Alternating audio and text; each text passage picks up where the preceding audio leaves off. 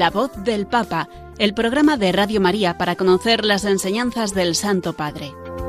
Es un espacio dirigido por el Padre Mario Ortega.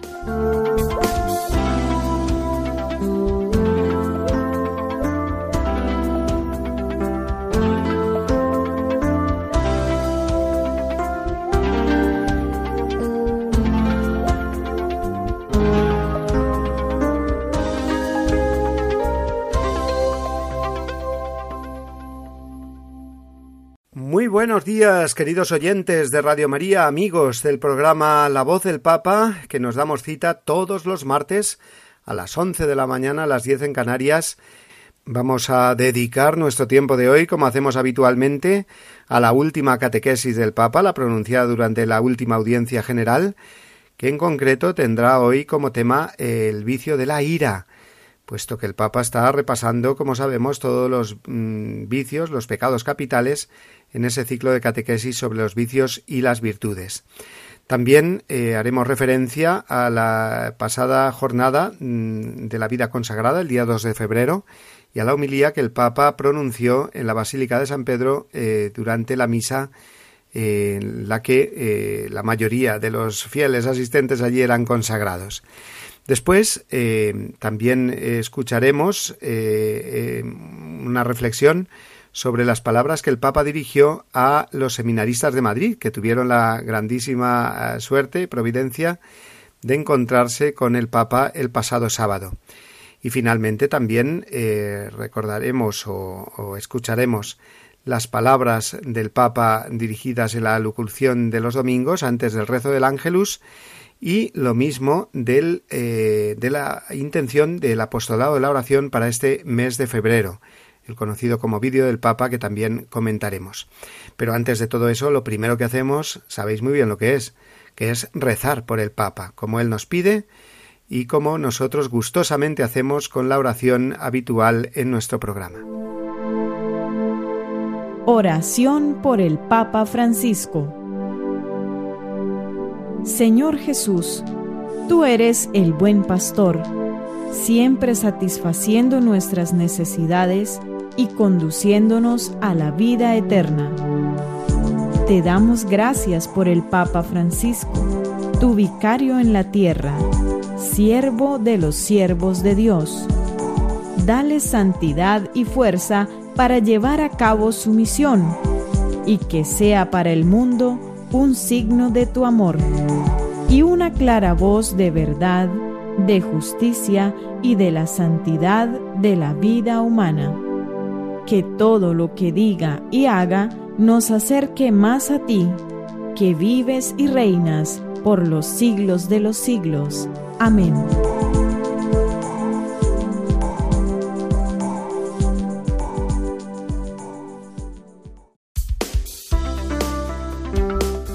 La voz del Papa, el programa de Radio María que te ofrece la enseñanza y la actualidad del Santo Padre.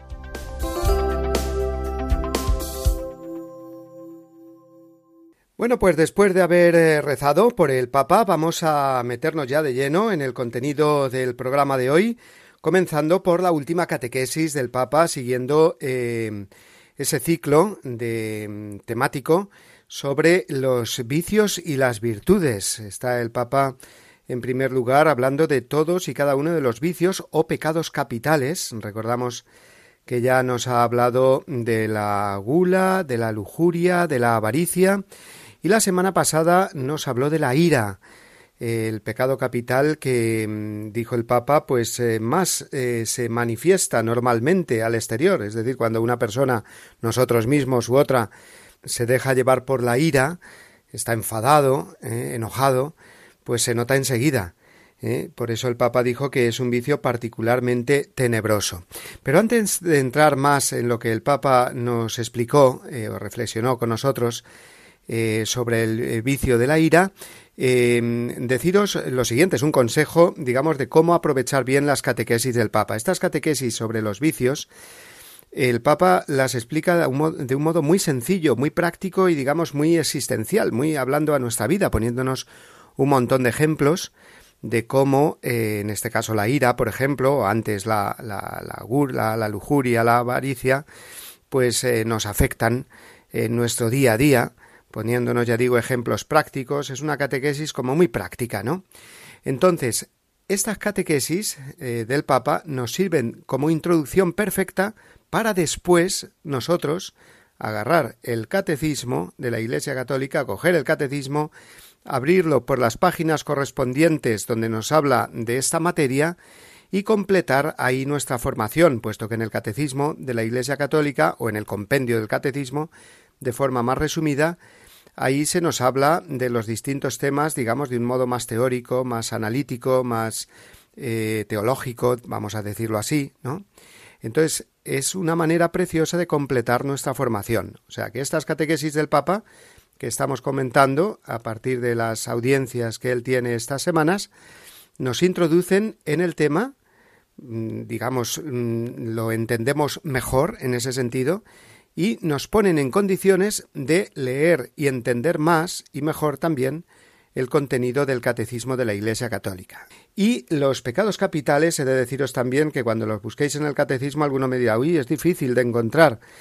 Y sí, porque vienen un poco dispersos, es decir, eh, tú vas al índice general, ese índice que normalmente estamos acostumbrados a ver en cualquier libro, ¿no? que va por orden, digamos, de, de la numeración de las páginas, y no encuentras a lo mejor el epígrafe que ponga aquí la ira, ¿no?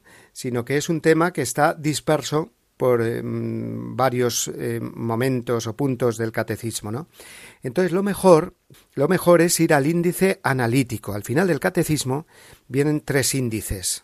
El índice general es el que, ya digo, normalmente pues tiene todo libro, ¿no?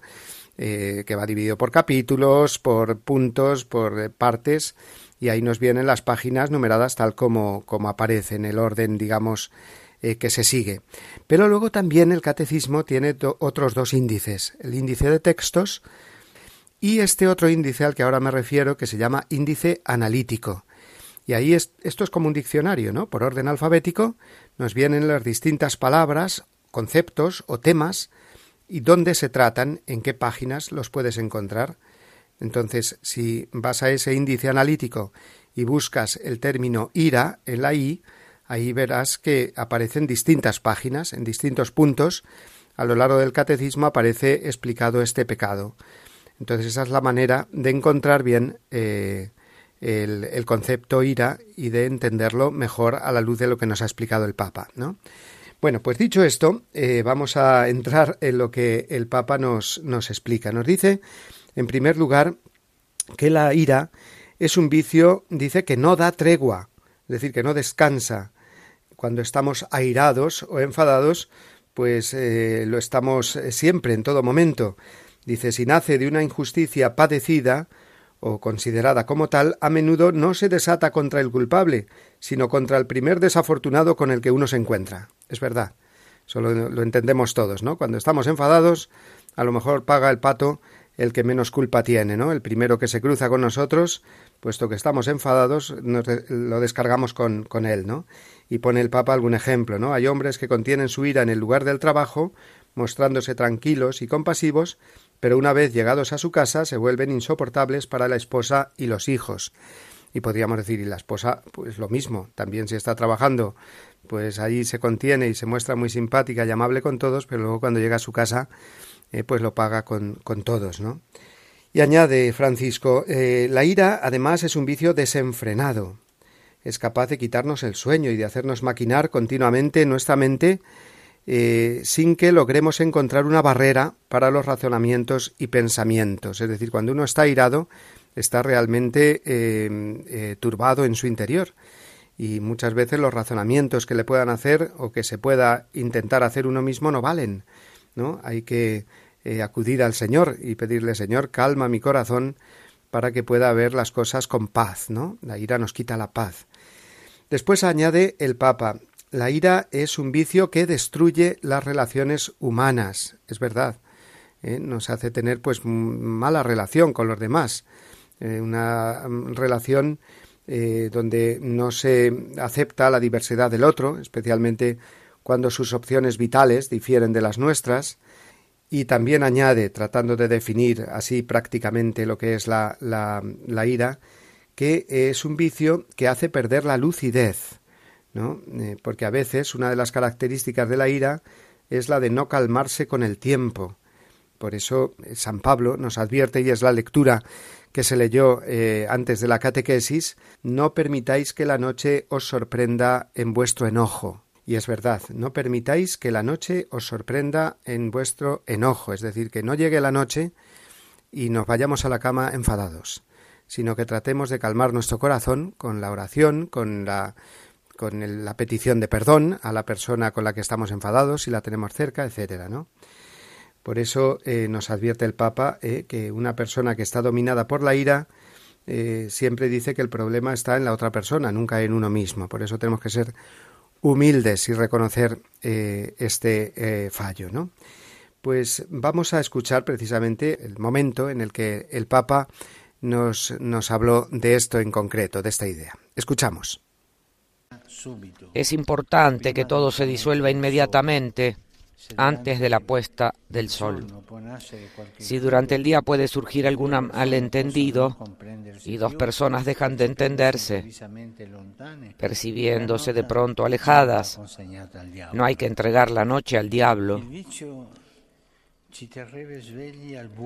El vicio nos mantendría despiertos en la oscuridad, rumiando nuestras razones y errores inexplicables que nunca son nuestros y siempre del otro. Es así.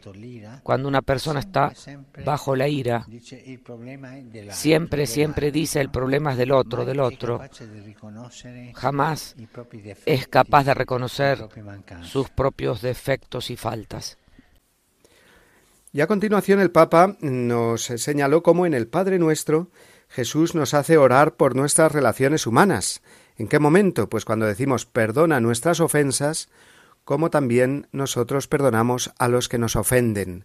Es una petición, por lo tanto, para calmar la ira desde este punto de vista, ¿no? Eh, restablecer, digamos, la paz en las relaciones humanas que eh, han sido alteradas eh, por esta pasión desordenada y por esta tentación consentida de, de haber caído en la ira, en el enfado, ¿no?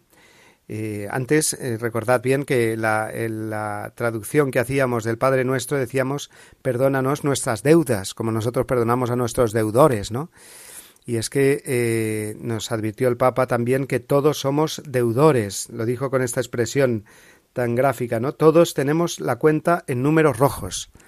O sea que no tenemos que ir echando las culpas a los demás, sino fijarnos en, en las nuestras, en nuestras propias culpas y reconocer que son deudas que tenemos eh, con los demás y que muchas veces eh, les hacemos pagar a través de esa pasión desordenada eh, o desenfrenada que es la ira.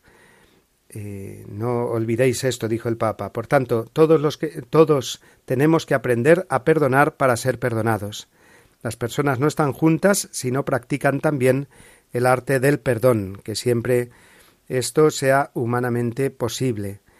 Eh, lo, que contrarresta la ira es la benevolencia, la amplitud de corazón, la mansedumbre, la paciencia. Aunque eh, decimos que la virtud contraria a la ira es la mansedumbre, el Papa ha añadido también estas otras, ¿no? La benevolencia, la amplitud de corazón y la paciencia. Son todos matices de esa virtud de la eh, mansedumbre o de la ternura, del saber, como decimos a veces, contar hasta diez, ¿no? Vamos a escuchar de nuevo al Santo Padre eh, hablándonos ahora eh, de una última eh, advertencia sobre la ira que nos quiere hacer. A propósito de la ira, hay que decir una última cosa. Es un vicio terrible. Está en el origen de las guerras y de la violencia. El premio de la Ilíada describe la cólera de Aquiles que será causa de luto infinito. Pero no todo lo que nace de la ira es mala. Los antiguos eran muy conscientes de que hay una parte irascible en nosotros que no puede ni debe negarse. Las pasiones son hasta cierto punto inconscientes, suceden, son experiencias de la vida. No somos responsables de la ira en su surgimiento, sino siempre en su desarrollo. Y a veces es bueno que la ira se desahogue de la manera adecuada. Si una persona no se enfada nunca, si no se indigna ante la injusticia, si no siente algo que le estremece las entrañas ante la opresión de un débil, entonces significa que no es humana. Y, y mucho menos es cristiana.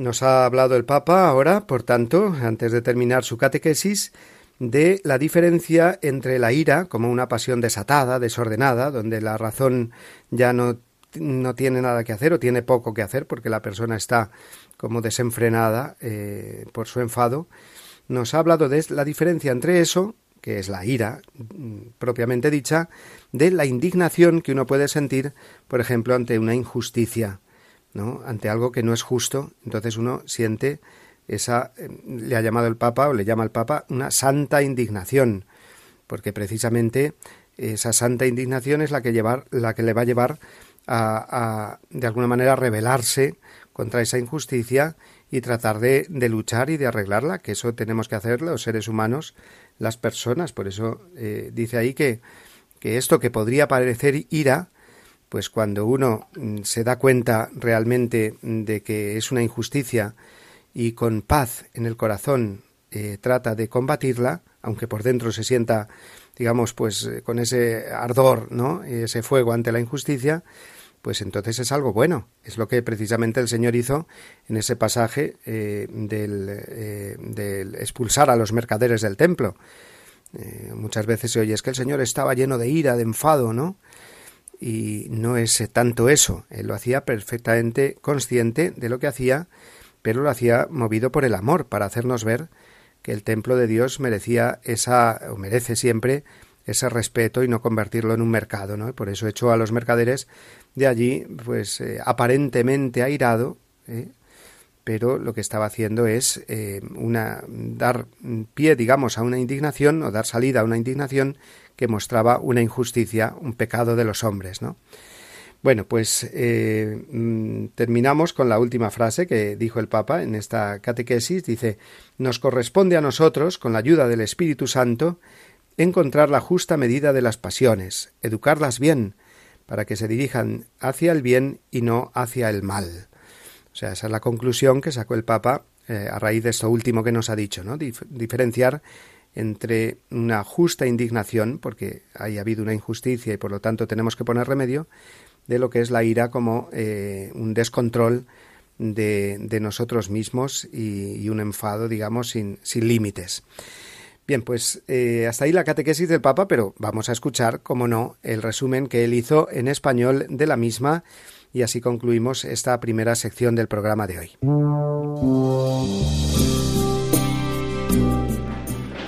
Queridos hermanos y hermanas, en esta catequesis meditamos sobre la ira. Es un vicio visible en cuanto transforma nuestro semblante y pone todo nuestro cuerpo en agitación. Una característica crucial es su capacidad de alargarse. La ira desarrolla en nosotros la percepción negativa del otro, englobando toda su persona y no solo lo que, con razón o sin razón, consideramos ofensivo. Además, no se aquieta con el tiempo y ni con la distancia, sino que se autoalimenta, creciendo nuestro ánimo a base de pensamientos tortuosos. La escritura nos da dos recetas contra esto. La primera es que no lleguemos a la noche sin haber buscado la reconciliación, con el fin de cortar de raíz esta espiral demoníaco. La segunda, llevar a la oración el compromiso de perdonar a los demás como Dios lo hace con nosotros. Existe además una santa ira, de la que también nos habla el Evangelio y nace de nuestro ser. Esta no nos permite permanecer indiferentes ante la injusticia, pues hay situaciones que conmueven nuestras entrañas y no seríamos ni humanos ni cristianos si así no fuera. Saludo cordialmente a los peregrinos de lengua española. Pidamos al Señor ser consciente de nuestra debilidad frente a la ira, de modo que cuando surja podemos encauzarla positivamente, para que ésta no nos domine, sino que la transformemos en un santo celo por el bien. Que Dios lo bendiga. Muchas gracias.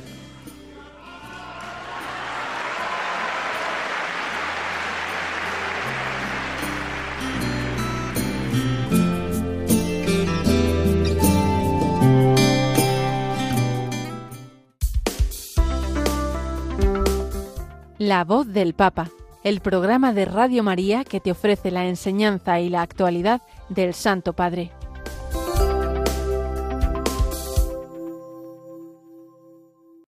Continuamos amigos con nuestro programa de hoy, que es el primero del mes de febrero. El mes de febrero, eh, lo sabemos, además eh, comienza con una fiesta preciosa que es la presentación de Jesús en el templo, que celebramos el pasado día 2, eh, la Candelaria, puesto que Jesús es presentado en ese misterio gozoso, segundo misterio gozoso del Rosario, como la luz del mundo. Y la que porta esa luz precisamente es la Virgen, y por eso se le dice Candelaria, porque porta la candela, la luz, que es Jesucristo. Ese día es, eh, lo sabemos también bien, eh, fue el día de la vida consagrada, la Jornada Mundial de la Vida Consagrada, puesto que la presentación de Jesús en el templo representa, de alguna manera, eh, o simboliza la vida consagrada a Dios, esa presentación de las personas que reciben la llamada a gastar toda su vida en el servicio y en el amor del Señor, pues esa presentación, como digo, de Jesús en el templo recuerda a todos los consagrados sus compromisos a través de los caminos de la pobreza, de la castidad y de la obediencia.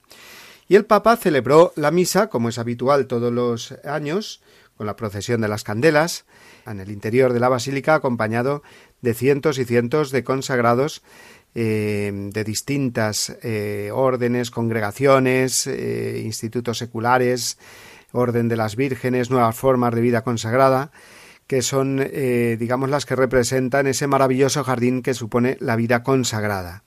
Y a ellos el Papa les dirige de una manera especial su homilía.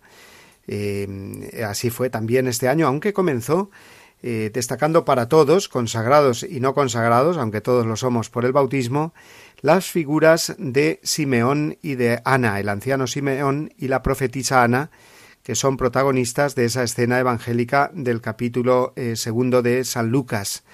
Jesús cuando es presentado en el templo es acogido, reconocido por el anciano Simeón que lo toma en brazos diciendo Ahora Señor, según tu promesa puedes dejar a tu siervo irse en paz porque me has eh, concedido lo que me prometiste, el ver al, Mesías, y por eso eh, lo tomo en brazos y lo proclamo. Y también eh, la profetisa Ana, esa mujer anciana de 84 años que vivía su viudez de una forma consagrada al Señor. Son modelos para nosotros. ¿Modelos de qué? Pues de, de esperanza. Ellos, aunque eran ancianos, dijo el Papa, no jubilaron la esperanza. Dice el Papa que eh, Simeón y Ana, habiendo mantenido despierta la espera del Señor, se hicieron capaces de acogerlo en la novedad de su venida estas fueron las coordenadas, digamos, de, del Papa en su homilía, ¿no? Eh, la idea de que la esperanza nos hace capaces de reconocer al Señor. Por lo tanto, la desesperanza nos cierra el corazón al Señor. ¿eh? Nos hace la esperanza capaces de reconocer al Señor y de acogerlo en la novedad de su venida. La novedad, es decir, es una aparente paradoja. Aunque uno sea anciano, se renueva, se hace niño, cuando toma al niño Jesús en sus brazos, ¿no? Al tomar al niño Jesús en sus brazos nos hacemos niños como Él, nos hacemos eh, portadores de vida, llenos de vida. La espera de Dios, continúa diciendo el Papa, también es importante para nosotros, para nuestro camino de fe. Cada día el Señor nos visita, nos habla, se revela de maneras inesperadas, y al final de la vida y de los tiempos vendrá. Esa es la razón de nuestra esperanza.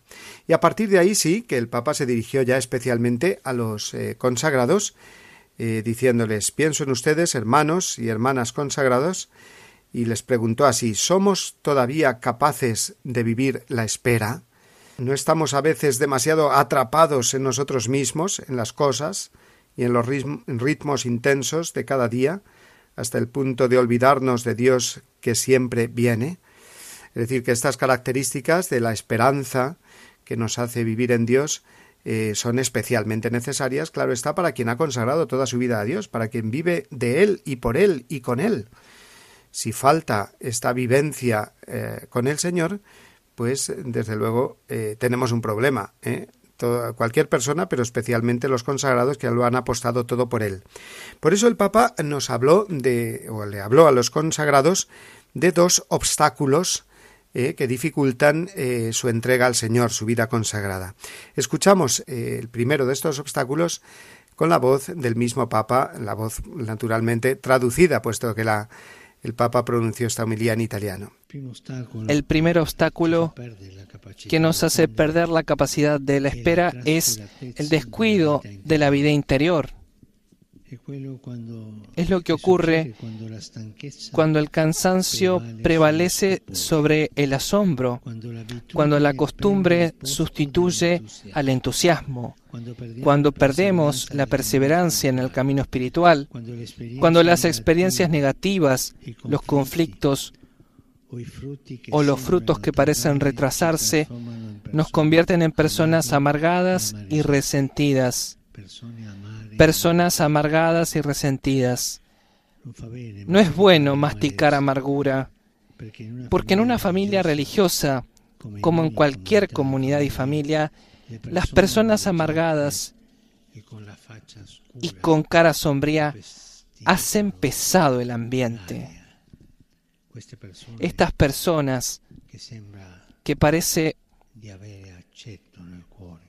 que tienen aceite en el corazón, vinagre. Es necesario entonces recuperar la gracia perdida, es decir, volver mediante una intensa vida interior al espíritu de humildad gozosa y de gratitud silenciosa.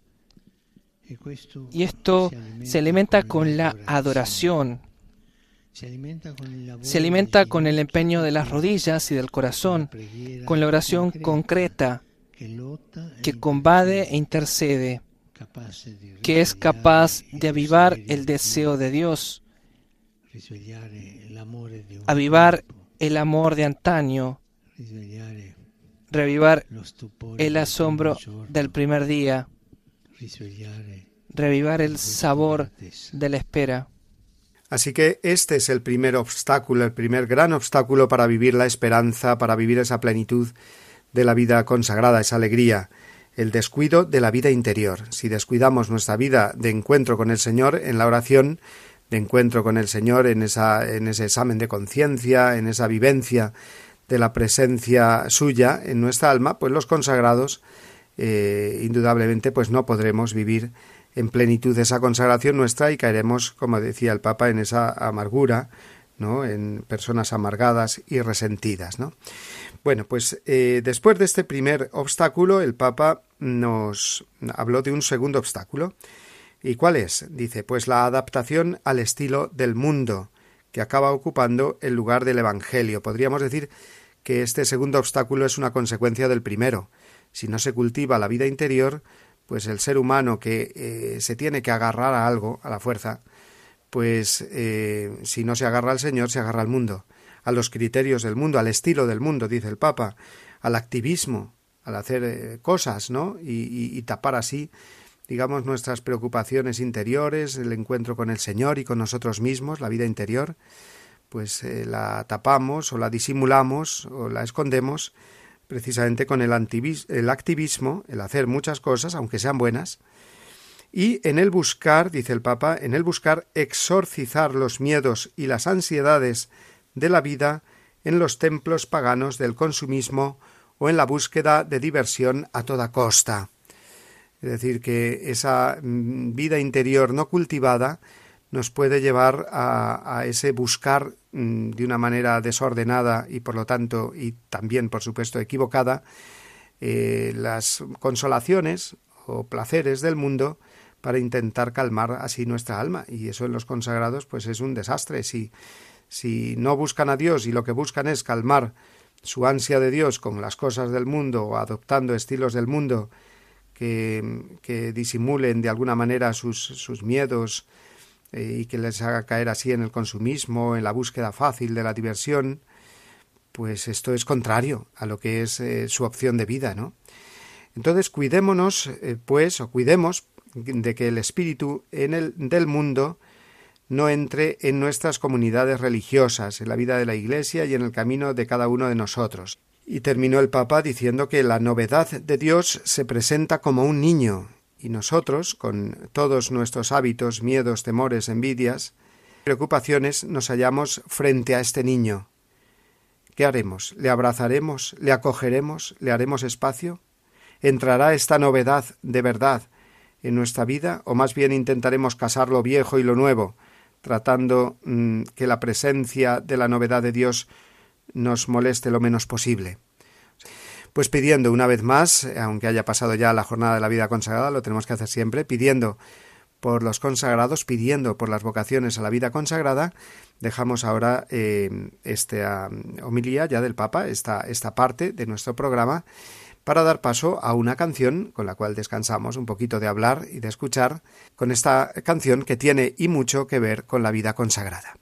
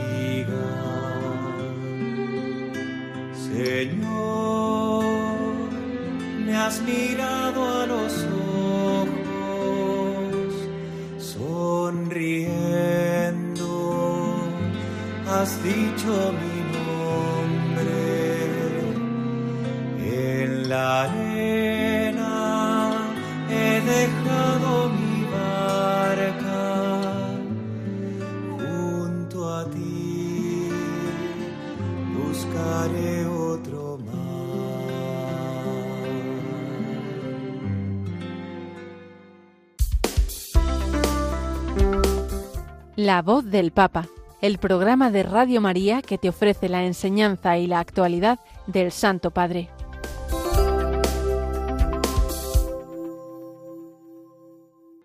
Seguimos eh, repasando, comentando, analizando toda la actualidad del Papa, sus discursos e intervenciones públicas realizadas durante la última semana. Y llegamos al eh, sábado, al sábado pasado, el día 3 de febrero, en el que por la mañana el Papa Francisco recibió nada más y nada menos que a los 84 seminaristas de la Archidiócesis de Madrid, que fueron a acompañar a su cardenal eh, arzobispo, Monseñor José Cobo, que eh, tomó posesión de la iglesia de Santiago y Montserrat en Roma. Ya sabéis que los cardenales tienen asignada eh, una iglesia en Roma mm, porque el origen de los cardenales es eh, que eran los antiguos eh, párrocos de Roma. ¿eh? Y entonces, pues para conservar de alguna manera esa vinculación con la ciudad eterna, cada cardenal tiene asignada en Roma una parroquia, perdón, una parroquia, una iglesia, aunque no sea parroquia, algunas lo son y otras no. y en el caso del cardenal Cobo, arzobispo de Madrid, esta iglesia es la de Santiago y Montserrat. El Papa en su discurso a los seminaristas hizo en primer lugar referencia a este hecho de que la iglesia asignada al cardenal Cobo, arzobispo de Madrid, sea Santiago y Montserrat, que hacen referencia pues a los santos titulares, digamos, de la fe apostólica eh, y el amor a María, ¿no? María eh, Montserrat, eh, que caracteriza a, a España, ¿no? Y Francisco eh, se dirigió a los seminaristas eh, y al arzobispo diciéndole que ha venido acompañado de su mayor tesoro, que son los seminaristas, que es el seminario. Y es verdad que tradicionalmente se dice que el, seminario es el corazón de la diócesis, porque es el lugar donde se forman los futuros pastores de la Iglesia, de los cuales depende, pues, en, primer lugar y en gran medida, pues la evangelización de, del futuro, ¿no? En las diócesis. Así que allí estaban los seminaristas de Madrid con sus formadores también, su rector y demás formadores, y eh, estuvieron manteniendo con el Papa, porque esa fue la voluntad del Santo Padre, un eh, fraterno, eh, paternal, podríamos decir, paterno filial, diálogo, preguntas que le pudieron hacer al Santo Padre y que él contestó de una manera pues muy cercana, según ellos después comentaban, salían encantados de este encuentro así tan cercano con el Santo Padre. ¿No les dirigió ningún discurso? Pues no y sí, no se lo dirigió de viva voz, pero sí que les pasó el discurso que tenía preparado eh, pronunciar en ese momento y se lo dio por escrito, así que esta fórmula desde luego es formidable, porque además de tener el discurso por escrito, que uno lo puede leer y meditar, pues también este encuentro y este diálogo eh, con el Papa.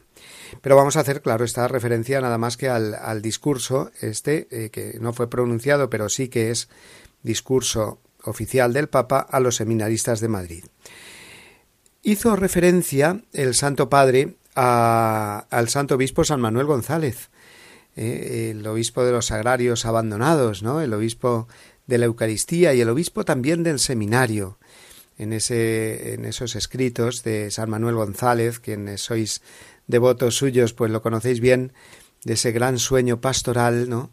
Pues eh, él habla también de los seminarios, de los, la formación de los candidatos al sacerdocio, y el Papa eh, trajo a colación eh, un párrafo de este libro del Papa, perdón, del Papa de San Manuel González, diciendo así: un seminario en el que la Eucaristía sea en el orden pedagógico el más eficaz estímulo, en el científico el primer maestro y la primera asignatura, en el disciplinar el más vigilante inspector, en el ascético el modelo más vivo, en el económico la gran providencia y en el arquitectónico la gran piedra angular.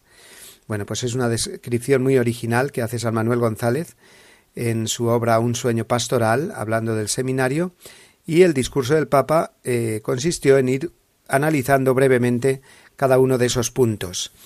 Dijo así, en primer lugar, eh, la Eucaristía, la adoración, en la que Cristo se convierte en el gran pedagogo nuestro, en el gran maestro interior, que nos va formando el corazón, que va formando el corazón de los eh, candidatos al sacerdocio para hacerlo semejante al suyo.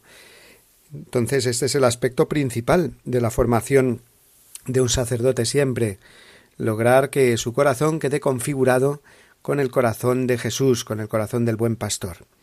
Pero no solo eso, sino también, siguiendo eh, ese orden que mm, propone San Manuel González, eh, mm, ser eh, en lo científico, es decir, en los conocimientos que adquiere un seminarista en la teología, pues que el seminario mm, no se convierta solamente en un lugar de aprendizaje de cosas.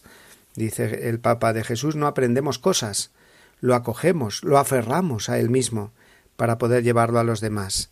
O sea que es un aprendizaje, digamos, existencial, ese de, de no solamente mm, aprender teóricamente muchas cosas, sino eh, configurarse con Jesús, agarrarlo, mm, tenerlo en el corazón, no para guardarlo ahí nada más que para nosotros, sino para darlo a los demás, porque un sacerdote eh, lo que recibe lo tiene que dar y recibe a Jesús para darlo a los demás, para ser como Jesús el buen pastor. Tercer aspecto, dice, para la disciplina, confrontarnos con la Eucaristía cada mañana. Dijo el Papa así, cada mañana, porque en los seminarios eh, normalmente, a no ser que haya excepciones, pues se celebra la misa por la mañana, temprano, antes de las clases, antes del desayuno, por supuesto, eh, para que sea el motor eh, que inspire toda la jornada, ¿no?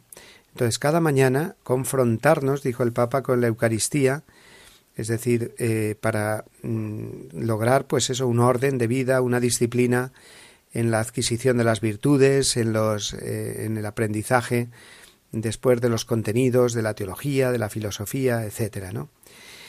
Y en cuarto lugar, eh, el Papa, eh, siguiendo de nuevo y concluyendo con, con, lo dicho por San Manuel González, apuntó a la ascesis como un elemento absolutamente necesario también en toda persona, en todo cristiano, pero especialmente en el seminarista, en quien se prepara para ser como Jesús.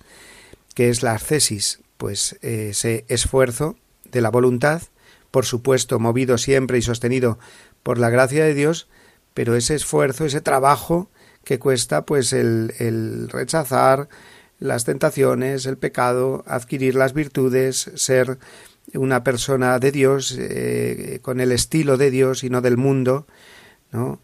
no dejarse caer, como había dicho antes, a los religiosos, y hemos estado viendo en la sección anterior del programa, no hacerse al estilo del mundo, no hacerse como don, eh, sino hacerse como don, aunque sea un juego de palabras, ¿no? Eh, como regalo, como un don a los demás, ¿no? pues bueno, esas fueron las palabras del Papa a los seminaristas, palabras que ya digo no fueron pronunciadas, sino que forman parte de ese discurso que les dejó, precisamente les dejó para dedicar el tiempo de estar con ellos a eh, hablar, charlar, escuchar sus inquietudes, sus preguntas, y sobre eso no, no vamos a hablar. Si tienen algún conocido seminarista de Madrid, pues les puede preguntar, que seguramente que muy a gusto eh, les, les, les dice, les cuenta, les responden como así lo han hecho también a través de, algunos medios de comunicación. ¿no? Termino así el Papa mm, con esta frase que a mí me, me, encantó ¿no? cuando la leí. Dice, cuando comulguéis y algún día cuando celebréis la misa, no dejéis de rezar por mí. ¿eh? O sea que el Papa les lanzó esa mirada de futuro, ¿eh? no solamente presente cuando comulguéis y tengáis a Jesús, acordaos de mí, de rezar por mí, sino cuando celebréis también la misa.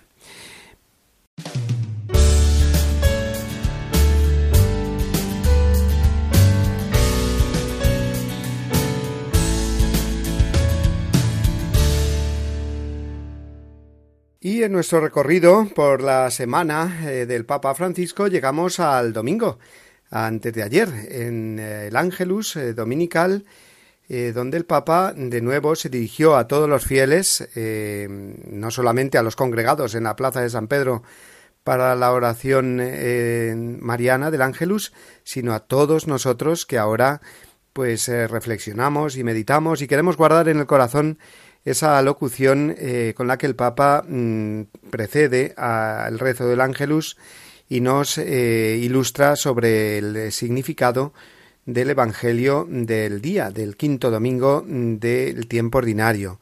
Un Evangelio, recordad, que nos muestra pues a Jesús en movimiento, dijo el Papa. Eh, nos muestra a Jesús desde el amanecer de un día hasta el amanecer del siguiente, es decir, 24 horas con Jesús, sin parar Jesús haciendo muchas cosas eh, siempre por nosotros. Jesús en movimiento. Recordamos que tras predicar y salir de la sinagoga, eh, Jesús se dirige a la casa de, San Pedro en Cafarnaún y cura a su suegra. Luego por la tarde eh, pues sale de nuevo hacia la puerta de la ciudad, donde encuentra muchos enfermos y endemoniados y los sana. Hasta la mañana siguiente, que se levanta muy temprano y sale para retirarse a rezar.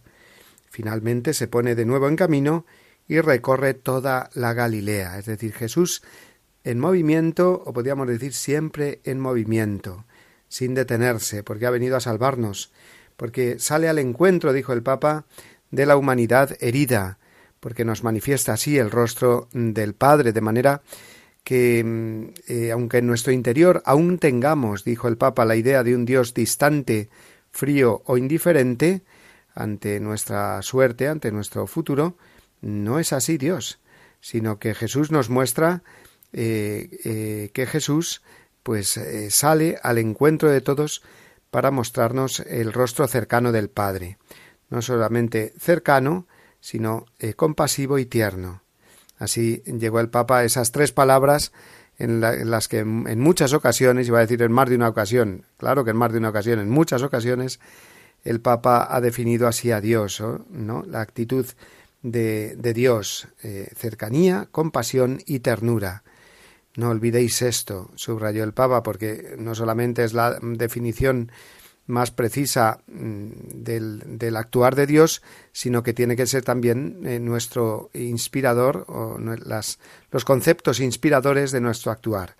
Cercanía, compasión y ternura. Por eso el Papa terminó, como siempre, con esa serie de preguntas que nos hace a modo de examen de conciencia. Podemos preguntarnos, dijo, ¿hemos descubierto el rostro de Dios como Padre de la Misericordia? ¿O más bien anunciamos y creemos en un Dios frío, un Dios distante? ¿La fe nos mueve a ponernos en camino o es para nosotros un consuelo intimista que nos deja tranquilos? ¿Rezamos solo para sentirnos en paz? ¿O la palabra que escuchamos y predicamos nos hace salir también a nosotros como a Jesús al encuentro de los demás para difundir el consuelo de Dios? Estas son las preguntas eh, que nos, eh, de alguna manera, nos invitan o nos exhortan a eh, buscar ese encuentro con Jesús y a reconocer en él el rostro del Padre, el rostro cercano, compasivo y misericordioso. La voz del Papa, el programa de Radio María que te ofrece la enseñanza y la actualidad del Santo Padre.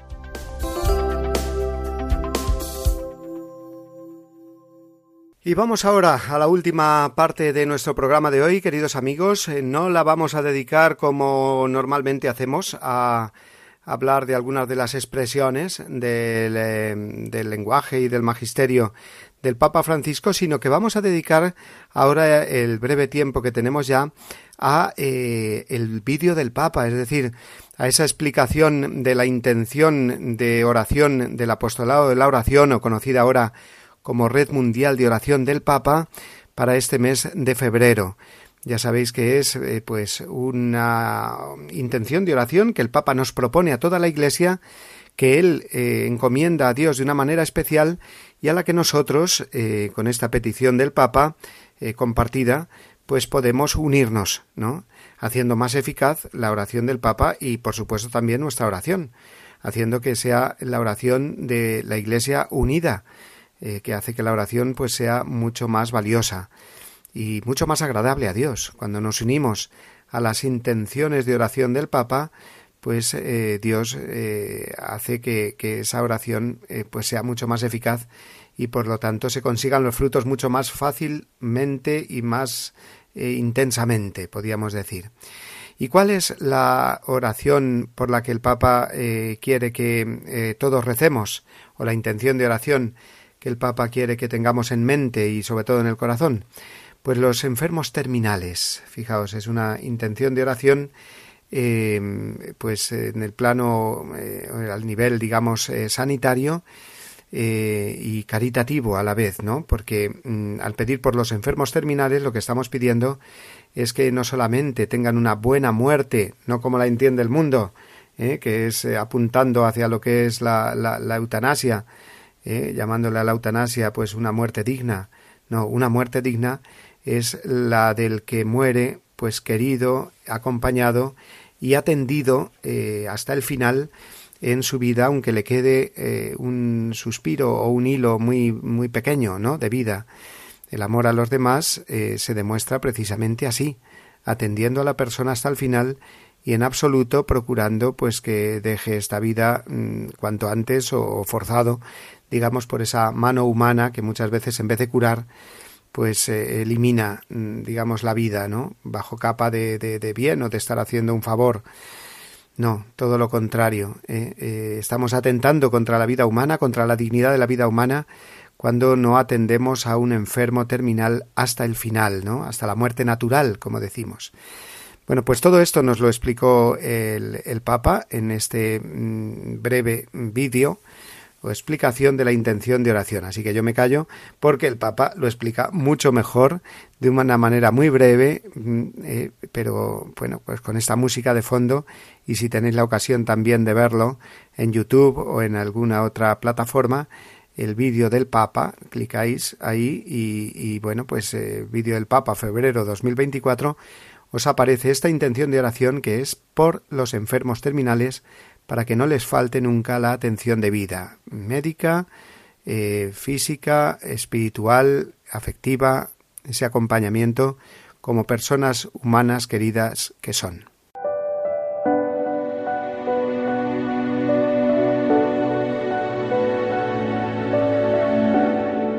Hay dos palabras que cuando algunos hablan de enfermedades terminales, las confunden. Incurable e incuidable. Y no son lo mismo. Incluso cuando existan muy pocas posibilidades de curación, todos los enfermos tienen derecho al acompañamiento médico, al acompañamiento psicológico, al acompañamiento espiritual, al acompañamiento humano. A veces no pueden hablar, a veces pensamos que no nos conocen, pero si le tomamos la mano, entendemos que están en sintonía. No siempre se consigue la curación, pero siempre podemos cuidar al enfermo, acariciar al enfermo. San Juan Pablo II decía que curar sí es posible, cuidar siempre. Y aquí es donde entran los cuidados paliativos, que garantizan al paciente no solo la atención médica, sino también un acompañamiento humano y cercano. Las familias no pueden quedarse solas en esos momentos difíciles. Su papel es decisivo. Tienen que tener los medios adecuados para desarrollar el apoyo físico, el apoyo espiritual, el apoyo social. Oremos para que los enfermos terminales y sus familias reciban siempre los cuidados y el acompañamiento necesarios, tanto desde el punto de vista médico como humano.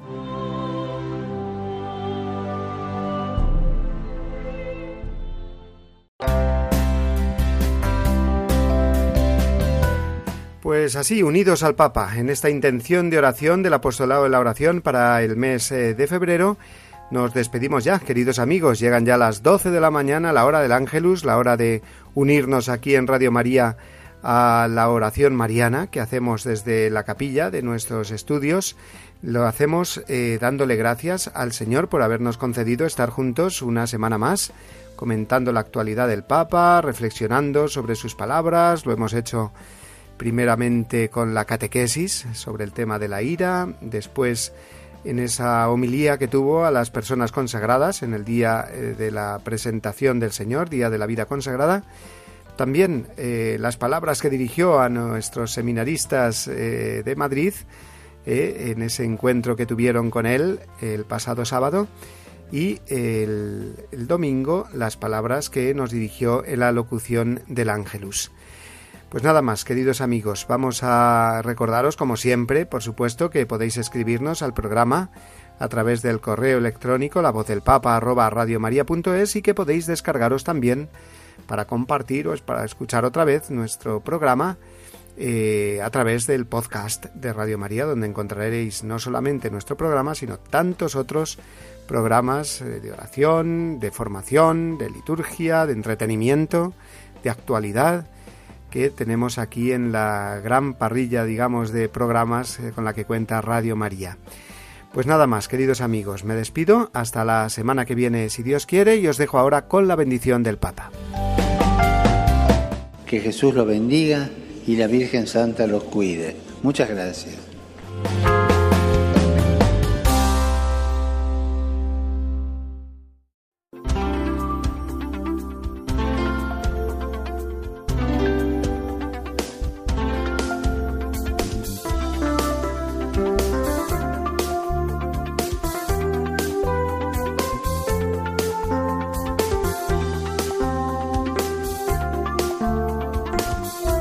Han escuchado La voz del Papa, el programa de Radio María para conocer las enseñanzas del Santo Padre. Es un espacio dirigido por el Padre Mario Ortega.